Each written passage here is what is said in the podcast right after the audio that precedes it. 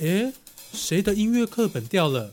哎，是我的，好像是我的，是我的。哎，我的，我的，哎，我的。别急，让我来看看是谁的音乐课本。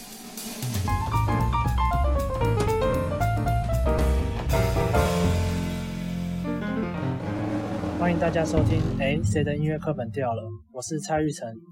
我们这一系列是要介绍一九七零到两千年这段时间不分风格对台湾影响很深的音乐家。那我今天要来介绍的人是台湾最浪漫的钢琴诗人萧泰然。我先来简介一下这位音乐家。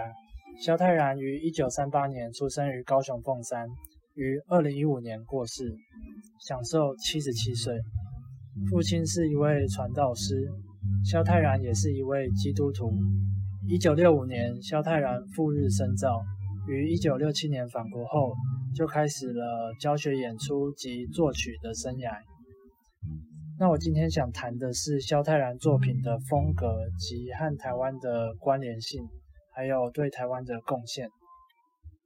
萧泰然的曲子充满浓浓的台湾味及台湾民谣，但听起来又像肖邦一样优雅。所以萧泰然又被称作台湾的肖邦或台湾的 Rachmaninoff。我觉得听萧泰然的曲子会有一种很浪漫却又很亲切的感觉。举来自福尔摩沙的天使为例，这是一首四分钟长的交响曲，听起来像是浪漫乐派的音乐，有木管柔美的旋律，厚实清澈的弦乐，但是一听就能听出这是台湾的音乐。我自己在听这首曲子的时候，脑海里想的是从天上俯瞰中央山脉，然后看到绵绵不绝的绿色森林，从脚下这样蔓延到远方的景象。因为这首曲子线条非常流畅，听起来又很广阔，很符合中央山脉的形象，推荐各位去看国台交演出这首曲子的影片。再来，我想介绍的是冥想曲。这是首写给小提琴的曲子，我来简单拉一小段。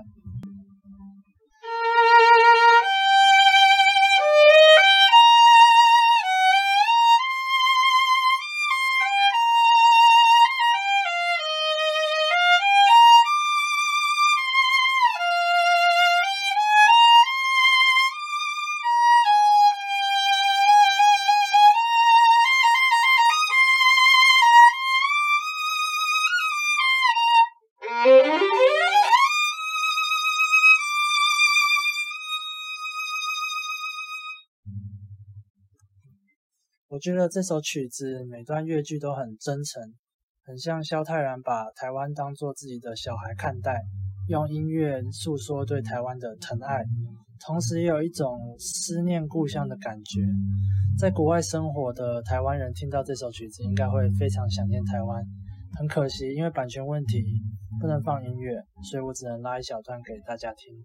推荐大家去看苏显达老师演奏的影片。最后，我想介绍的是低调乐曲，这也是一首写给小提琴的曲子。我觉得这首曲子比起冥想曲更高昂，更多高潮的地方。那我一样简单拉一小段给大家听。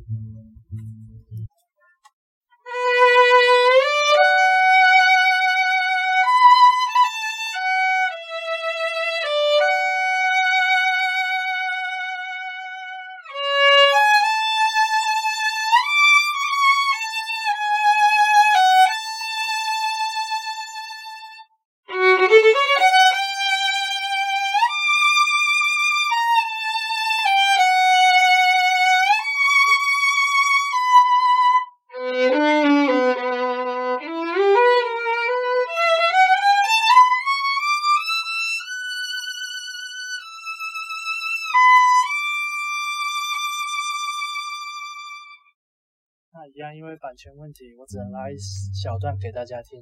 推荐大家去看苏显达老师演奏的影片。萧泰然用他所学西方音乐的知识，把台湾的音乐提高到国际的水准，让台湾的音乐被更多人听见。那这在这同时也成为了经典。